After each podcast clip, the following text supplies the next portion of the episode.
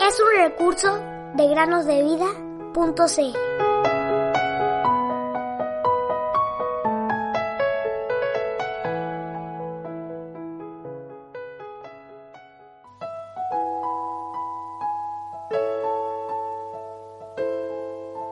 En el día que temo, yo en ti confío.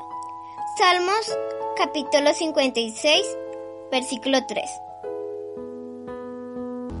Muy buenos días, queridos niños, ¿cómo están? Bienvenidos al podcast Cada día con Cristo, un día más y a un viernes de preguntas bíblicas.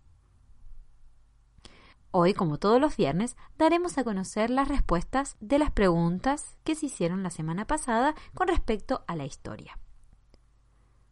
Las preguntas eran las siguientes. Pregunta número 1. Nombra al rey, a su sirviente y a la ciudad cuya desolación causó tanto dolor. La historia se encuentra en el, en el libro de Nehemías, capítulo 2, 1. El rey era Artajerjes, el siervo era Nehemías y la ciudad por la que estaba triste era Jerusalén. Pregunta número 2. Menciona cualquier evento importante que haya ocurrido durante la reconstrucción de los muros. Los enemigos de Israel se enojaron cuando supieron que reconstruían los muros y conspiraron para atacar a Jerusalén. Pero el pueblo de Israel tomó fuerzas orando a Dios y siguieron construyendo. Pusieron guardas de día y de noche. Trabajaban cada uno en su tarea. Con una mano trabajaban en la obra y en la otra tenían la espada. Pregunta número 3. Nombra cualquier ejemplo de oración de intercesión, es decir, oración hecha en favor de otros que se encuentre en la Biblia.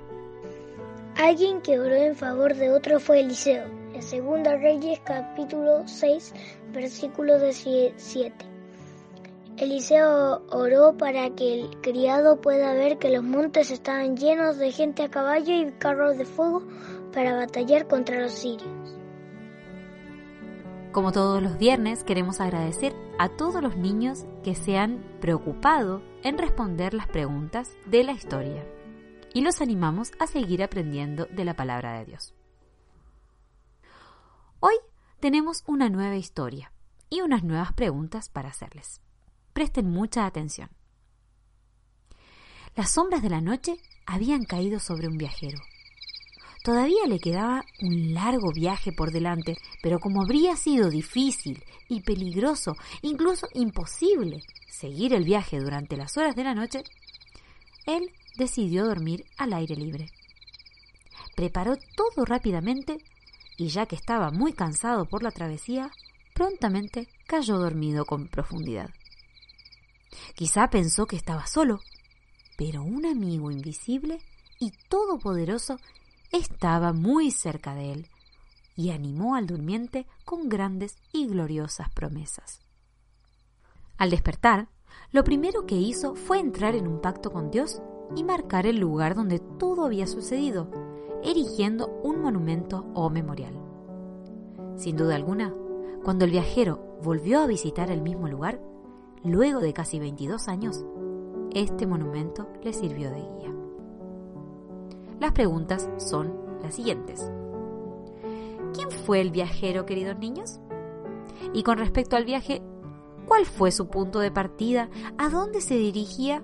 ¿Y por qué estaba realizando ese viaje? Pregunta número 2.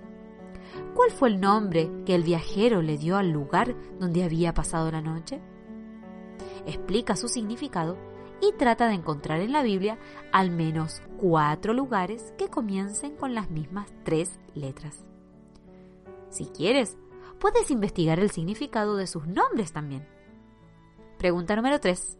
Menciona otros ejemplos en los cuales las piedras, ya sea solas o apiladas, fueron utilizadas como memoriales y qué es lo que pretendían conmemorar. Bueno, queridos niños, les recordamos que pueden enviar sus respuestas al WhatsApp más 569 99131000. Además, también pueden enviarnos sus dibujos o alguna foto de alguna manualidad que hayan hecho, la cual será publicada ese mismo viernes. Los animamos a seguir aprendiendo de la palabra de Dios. Hasta el próximo episodio.